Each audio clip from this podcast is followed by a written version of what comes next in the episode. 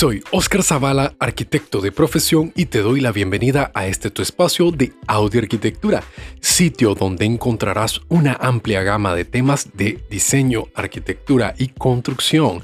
Acompáñanos en cada uno de estos temas. ¡Comenzamos! ¿Malos olores en tu baño? ¿Te imaginas qué podría estarlo generando? Muchas de las personas piensan y opinan que podría ser directamente el inodoro, pero hoy te quiero traer a colación cuál es realmente la afectación que te podría estar generando esta problemática. Quédate con nosotros que ya empezamos.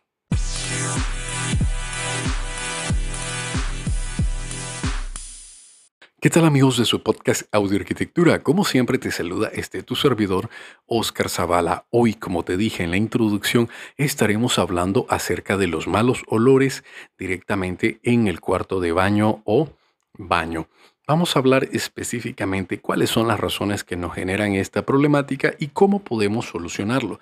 Algunas veces eh, hemos entrado en diversos lugares, ambientes, residencias, oficinas, donde encontramos que por X y razón se presenta un mal olor atrapado directamente dentro del ambiente del servicio sanitario o baño, como le queramos llamar.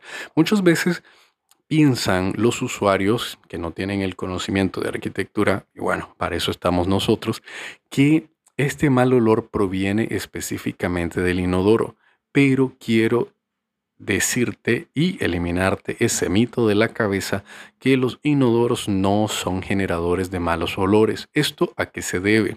Si ustedes miran un inodoro o losa sanitaria, como le quieran llamar, y lo ven desde un costado, estarán viendo que existe una forma eh, curva, a través como un ducto, como una tubería curva que va desde la parte de la taza hasta el punto donde se da el desagüe o descarga directa de las aguas eh, servidas o aguas negras, como le queramos llamar, esto genera algo llamado sifón, un punto donde se mantiene lleno de agua, al igual que la taza que ustedes miran en la parte interna mantiene agua.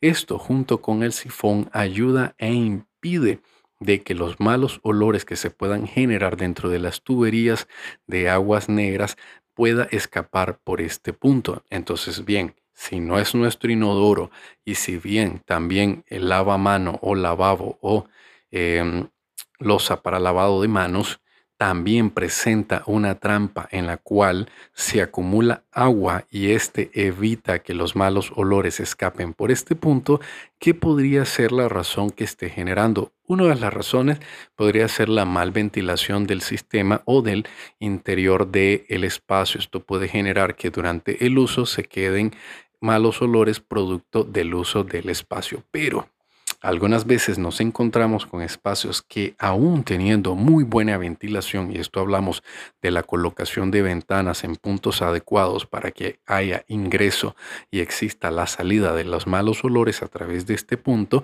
aún así se generan malos olores y sobre todo cuando existe una elevada temperatura en el ambiente, que me refiero que pasamos los 35, 36 grados centígrados.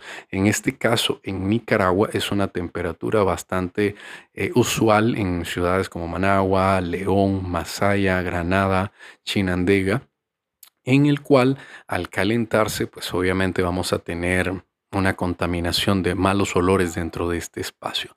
Pero bien, ya hemos hablado de dos de los puntos que podrían generar este mal olor, pero no lo generan y por eso existe un mito dentro de este punto. ¿Qué es realmente lo que podría estar generando afectación directa para generar estos malos olores? Bueno, les comento que el punto que podría estar generando malos olores dentro del cuarto de baño o servicio sanitario, como le queramos llamar, es exclusivamente el drenaje de la ducha.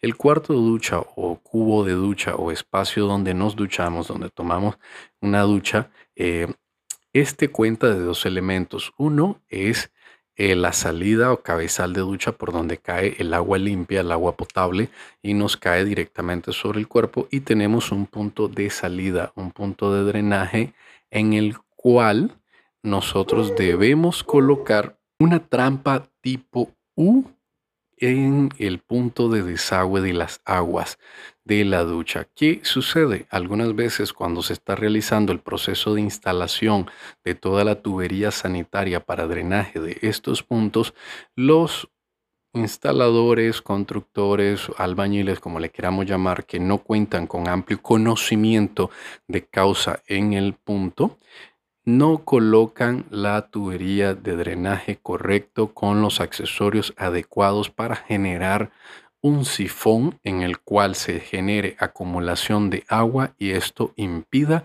que el mal olor procedente de las tuberías de aguas negras que conecta el inodoro, lavamano y todo los restos de accesorios de una casa puedan salir directamente por este punto. Otro punto muy importante también que ayuda a liberar esta presión de malos olores es la colocación de respiraderos de pulgada y media en la tubería que por lo general se elevan hacia la parte alta del techo y sobrepasan la cubierta de techo al menos por un metro o metro veinte para permitir la salida de la manera más saludable posible de estos malos olores generados en la tubería por el atrapo de eh, la materia orgánica que se está procesando a través de estas tuberías o que se está desalojando de nuestra residencia. Por ende, debemos de ser muy críticos y muy detallados a la hora de supervisar la correcta colocación de los accesorios dentro de la ampliación, remodelación o construcción de un baño dentro de nuestra residencia, porque nos podríamos quedar con un problema muy serio que a la hora de resolver vamos a tener que demoler el área de la ducha vamos a tener que destruir el piso, cerámica, porcelanato, azulejo, lo que hayamos comprado y colocado para poder acceder al punto de conexión de la, de la rejilla de drenaje y poder colocar los accesorios correctos. Muchas veces al no dejar la pendiente correcta, se es bastante difícil poder llevar a cabo la reparación correcta. Por ende, lo que a veces se termina haciendo es colocando inclusive una demolición en el área del eh, punto del inodoro para poder generar la suficiente pendiente que pueda permitir el desagüe de estas aguas y no se acumulen, porque también vamos a dejar eh, demasiada agua en acumulación. Esto va a generar putrefacción en el agua y vamos a tener otros malos olores igual procedente en este caso ahora de agua estancada por demasiado tiempo. Entonces, como les he dicho en este breve episodio, los malos olores no son generados como parte de un mito, porque lo hemos tenido en la cabeza directamente por el inodoro. Si bien este es el punto por el cual se, em, se desalojan las heces fecales o materias sólidas procedentes de nuestro cuerpo y las cuales pues llevan un proceso de descomposición que generan malos olores, no necesariamente es este aparato sanitario el que genera los malos olores dentro de nuestro cuarto de baño o eh, servicio sanitario.